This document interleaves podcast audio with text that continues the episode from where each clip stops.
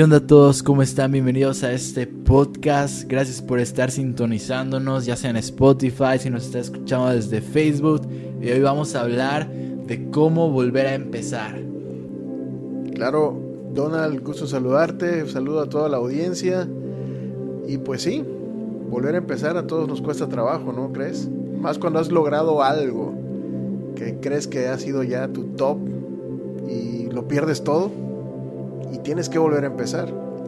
Creo que hay bastantes canciones cristianas que hablan acerca de, de volver a empezar, pero realmente no nos damos el tiempo de, de analizar qué significa volver a empezar. ¿Usted qué cree, pastor? Pues muchas personas sienten eso. He platicado con algunos amigos que de pronto de verdad todo va bien en su vida. Incluso comienzan a acercarse a Dios y de pronto las bendiciones van, van, van con todo, pero llega un momento en el que sienten que se les cierra la puerta. Y se debe de sentir muy mal porque a veces es como si el diablo se opusiera a esas bendiciones. Digámoslo en términos más eh, coloquiales. Supongamos que juegas el partido de tu vida, lo das todo, eh, tienes todo a tu favor y en el último minuto te anotan el gol y terminas perdiendo el partido. Sé que a lo largo de nuestras vidas podemos experimentar esa sensación, así como dice usted, pastor, de, de cuando sientes que vas ganando y de la nada te anotan un gol y sientes que no te puedes recuperar. Imagínense, pónganse en los zapatos de un superfutbolista. Está en la final de la Champions League, o sea, no cualquier cosa, sino está en la final de la Champions y te meten un gol a último minuto y ahora tienes que volver a empezar el, año que viene una Champions League desde cero, sabiendo todos los triunfos. Tales en las semifinales ibas perdiendo y remontaron. Y tú así todo orgulloso de que, wow, pasé a la final y realmente fue algo espectacular, pero la final la perdiste. Y puede ser duro mentalmente para un jugador volver a iniciar todo eso desde cero. Es así lo mismo en la vida cristiana, en la vida con Dios cuando volvemos a, empezar nos cuesta más que nunca a, los cristianos porque ¿cuántas veces un pecado no te alejó de Dios y tienes que volver a empezar con Dios? ¿Cuántas veces una relación no te ha alejado de Dios y sientes que tienes que volver al punto donde estabas antes en tu relación con Dios? Eh, estás como en un bache donde dices, ¿cómo voy a llegar otra vez a donde estaba antes? Y todas esas dudas empiezan a dar vueltas en tu cabeza qué debo hacer, cómo empiezo de nuevo, cuáles son los pasos a seguir, pero a veces realmente lo único que queda, la única opción que queda es volver a empezar. Y a mí me gusta esta frase, la frase que, que, siempre digo, ¿no? Va de nuevo. O sea, va de nuevo para mí es un volver a empezar. Que no importando todo lo que haya sucedido, malo o bueno, cuando solamente la única opción que tienes es volver a empezar, va de nuevo. Y va de nuevo todavía con mucha mayor actitud. Porque como bien dijiste, pierdes el partido de tu vida, pierdes la final. Pero ahí no se acaba todo. Tienes una nueva oportunidad en la siguiente temporada para intentarlo de nuevo y volver a lograr llegar a la final y alcanzar el título que tanto esperas.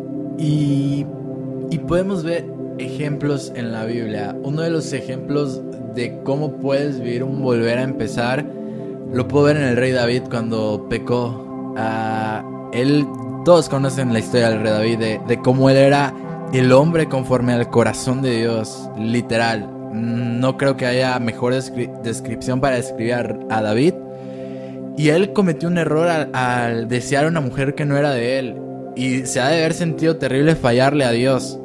Y tener que volver a empezar tal vez no desde cero porque pues ya era un rey, ya Dios lo había bendecido, Dios lo siguió bendiciendo, pero mentalmente tener que volver a empezar en las cosas, en este caso de Dios, en el caso de tu vida, si estás pasando, no sé, una crisis económica, si tu negocio a lo mejor se fue, no sé, estás en quiebra o algo así, que Dios no lo quiera, ah, tienes que mentalizarte de que tienes que volver a empezar. Podemos ver grandes ejemplos de empresarios como por ejemplo Walt Disney, que él inició, inició fracasando en el periódico no lo creían un hombre creativo y realmente podemos ver que tampoco nos tenemos que influenciar de nuestro entorno porque varias personas te pueden decir que tú no puedes hacer esto, tú no puedes triunfar en la empresa, tú no puedes hacer crecer tu empresa, pero al final de cuentas el, el veredicto final lo va a tener Dios y tú tienes que mentalizarte así puedo. Hay una historia que me gusta mucho que habla de, de una rana que estaba atrapada en un hoyo y esa rana eh, estaba atrapada con otras ranas. Y todas las, las, ranas que estaban afuera del hoyo le gritaban a todas las ranas, tú no puedes, no pueden salir de ahí, no pueden, nunca podrán. Pero el detalle de esta rana que estaba abajo en el hoyo era que no podía escuchar, era una rana sorda, las demás no. Algunas que estaban adentro no. Y esas ranas se desalentaban y no podían. En cambio esta rana logró con perseverancia y sin escuchar literalmente por su condición física a nadie, logró salir de ese hoyo. Cuando uno vuelve a empezar, no tiene que, escuchar los comentarios de los demás. Pueden decir, ah, yo te dije que iba a quebrar tu negocio, yo te dije que no ibas a poder hacer tal, tal empresa, yo, yo sabía que ibas a, fracasar, no sé, haciendo tu grupo de jóvenes, o haciendo tu pastorado, o haciendo tu grupo de mujeres. Yo sabía que no ibas a sembrar semillas, pero no tenemos que dejarnos guiar principalmente por lo que digan los demás. Así como Walt Disney no se dejó guiar por una empresa, en este caso, él trabajaba en el periódico. Él no se dejó guiar por lo que su jefe le haya dicho. Él se dejó guiar por lo que él creía y por los sueños que él quería alcanzar al final de cuentas. Y lo logró. Lo peor, yo pienso, ¿verdad? Que nos puede suceder como seres humanos. Lo peor que nos puede ocurrir es resignarnos y muchas veces el enemigo, el diablo, busca eso, porque es la única arma que él tiene para que nosotros podamos bajar los brazos y no alcancemos el propósito de Dios. Si él logra que las personas se entreguen, bajen los brazos y se rindan, entonces él habrá ganado esa batalla espiritual con esa sola arma, con la resignación. Y para que Dios pueda bendecirnos, y restaurarnos, es necesario que nosotros nos levantemos de lo que sea. Lo que mueve el poder de Dios es la fe, no es la lástima ni la frustración. Hay un ejemplo, así como estaba diciendo al principio, hay muchos ejemplos interesantes en la Biblia y de hecho, pastor, no me dejará mentir, Recuerda la parte donde Jonathan y varios del pueblo de Israel estaban acorralados por los filisteos. Estaban literalmente como eh, escondiéndose, escondiéndose e, de ellos. Ah, que, todo, estaban rodeados literalmente de filisteos. Entonces Jonathan, me sorprende mucho la fe que tenía Jonathan. Porque así como dice de que nosotros tenemos que creerle a Dios, nosotros tenemos que levantarnos ahora sí para que Dios nos pueda bendecir. Si te quedas tirado, Dios no te va a bendecir si no estás dispuesto. Y yo y, y ese pasaje de la Biblia habla de eso. Jonathan agarra y le dice a los soldados, un soldado le dice que estamos rodeados de puros filisteos. Entonces Jonathan dice, vamos a salir y varios se quedaron así como de que, ¿por qué vamos a salir? Nos van a matar todos. En cambio, Jonathan agarró y dice, quizás Dios pueda hacer algo por nosotros. Y salió a la batalla. Y creo que esta es una de las cosas que me vuela a la cabeza y que me sorprende. Como Jonathan dijo, quizás Dios pueda hacer algo por nosotros. O sea, lo intentó, se levantó, estaba acorralado. Y cuando salieron, tembló. Literalmente dice que Dios hizo que temblara la tierra para y los filisteos se fueron esparciendo y, creo que se me hace una grande hazaña porque al final de cuentas Dios respaldó a, Jonathan y le dio la victoria al final, de, al final y eso es algo que nos da un ejemplo de cómo en la adversidad cuando tenemos que volver a empezar, nuestro primer paso es creerle realmente a Dios. Si no le crees realmente a Dios, mientras vas, mientras no has hecho el primer paso, que es creerle a Dios, no vas a poder hacer nada más. Y claro que muchas personas en el proceso, en el camino, cuando ven que tú, tus errores te han llevado a lo mejor a fracasar, es una carga adicional, porque muchas veces la envidia de las personas no deja, no permite, te hunde más en el fango. Realmente nosotros tenemos que saber que el único que puede sacarnos de ahí, el único que puede hacernos volver a empezar, es como cuando le entregamos nuestra vida a Cristo, ¿sí? ¿Sí me explico? O sea, nosotros realmente no creemos que podamos salir a lo mejor de algún vicio, no podemos, no creemos que podamos salir de alguna eh, situación financiera complicada o de salud, pero Dios sabe que sí puede hacerlo. Y lo único que Él necesita que hagamos es que tengamos fe en Él. Porque Él no obra por lástima, Él obra por lo que nosotros creemos. Y yo no sé si tú al final de cuentas opines lo mismo que yo, pero realmente yo lo único que pienso es que mientras más apegados estemos a Dios, siempre tendremos de dónde agarrarnos, como esa rana que tú decías, ¿no? Tener oídos sordos a lo que está sonando allá afuera, tener oídos sordos a lo que la gente dice, a lo que la gente opina, y nosotros concentrarnos en la voz de Dios, en el poder de Dios, en la fe en Dios. Al final de cuentas, uno tiene que creerle a Dios. Es el primer paso que cualquier cristiano tiene que hacer, creerle a Dios. Nos cuesta creerle porque vivimos en un mundo terrenal, pero hay que recordar que no vivimos por cosas terrenales. Lo dice la palabra de Dios, nosotros no somos de este mundo y nosotros nos estamos conformando con las cosas de este mundo. Nosotros tenemos que aprender a salir adelante a pesar de las circunstancias en las, en las cuales nos encontremos. Y recuerdo mucho cuando Pedro llegó de pescar, que Jesús le dice que vuelva al mar, que bogue mar adentro. Ellos ya se encontraban lavando sus redes, o sea, ya se habían dado por vencido.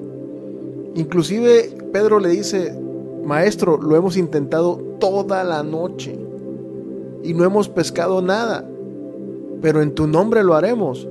Lo que Jesús le estaba diciendo a Pedro prácticamente es, vuelve nuevamente a subir tus redes, deja de lavar tus redes, sube nuevamente a la barca y vayamos, pero ahora, ahora, pero ahora hazlo conmigo. no es lo mismo que tú vayas solo, ok, fracasaste, pero ahora busca a Jesús y hazlo con Él. Y no importa si tu negocio quebró, no importa si te estás divorciando, si estás enfermo, no importa nada de eso, porque con Jesús tenemos asegurada la victoria. No vas a regresar con las manos vacías. No vas a regresar a lavar redes. Y lavar redes significa que te estás dando por vencido. Y nosotros, estando con Jesús, debemos de saber que Él nos vuelve a animar a dar nuevamente el extra, a intentarlo de nuevo.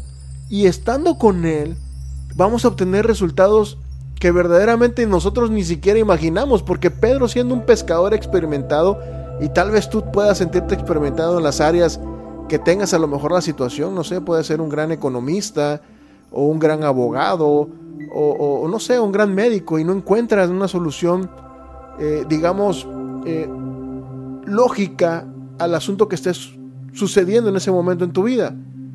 Pero el hecho de dejar de lavar tus redes, de creer solamente que por lo que tú sabes puedes y entregarle a Jesús tu confianza, tu fe hará el milagro en tu vida. Porque el que lo hace es Jesús. Pero tenemos que depositar esa confianza en Él y decirle, Señor, va de nuevo. Va de nuevo las veces que me tenga yo que volver a levantar.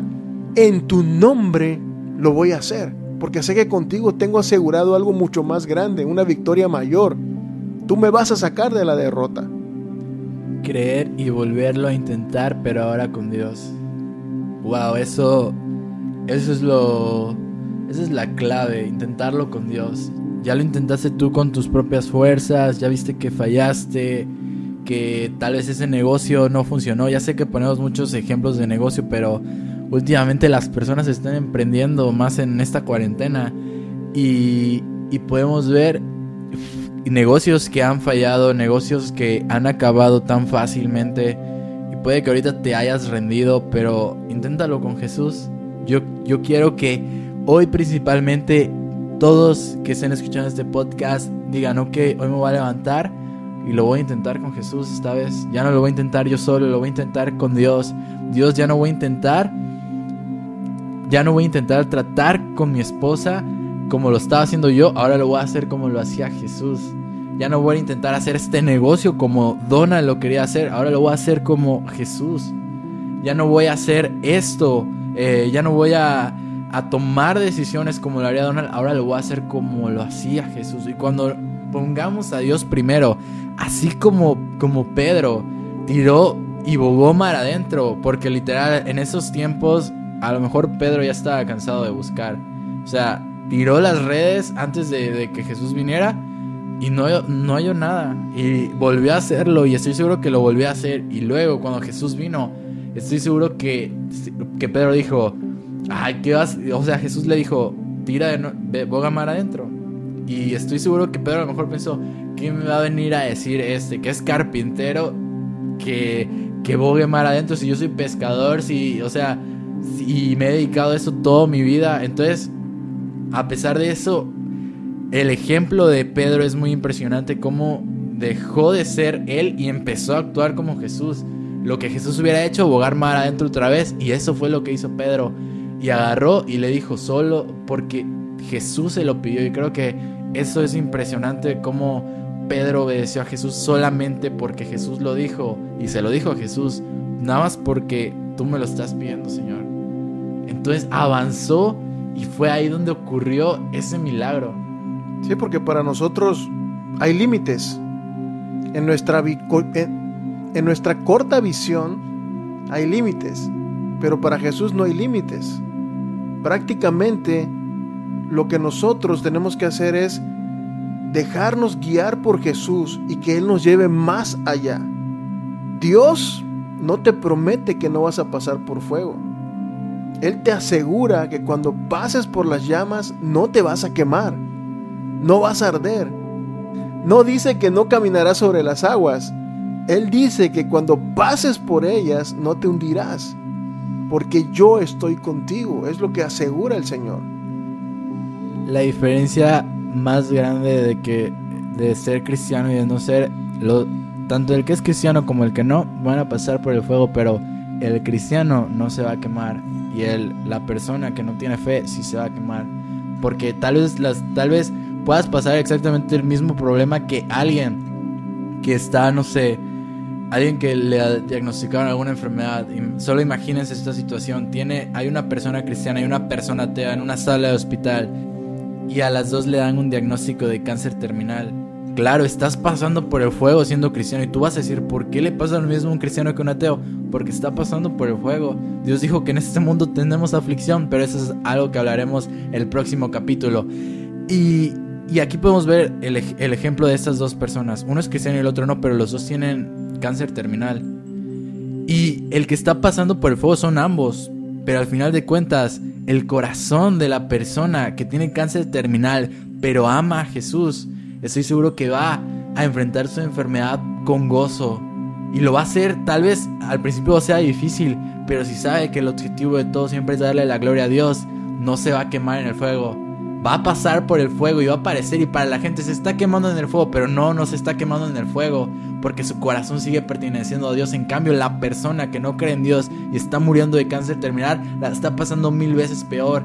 Y hay algo que me motiva bastante pero creo que eso será para el próximo video. ¿Y, y ¿qué, qué, tiene para concluir Paz? Pues en el ejemplo que acabas de poner, tal vez cualquiera pensaría que la persona se resignó, pero realmente no te estás resignando, te estás sujetando a la voluntad de Dios. Y lo que nos lleva el sujetarnos a la voluntad de Dios es a recibir el milagro por fe, por fe. Tienes que quitarte los miedos y comenzar a bogar mar adentro, pero tomado de la mano de Jesús. Perfecto. Bueno chicos, ojalá les haya gustado este podcast, la verdad lo hicimos de, de todo corazón y espero haya servido de bendición. No se olviden seguirnos en Spotify, en Facebook, en YouTube,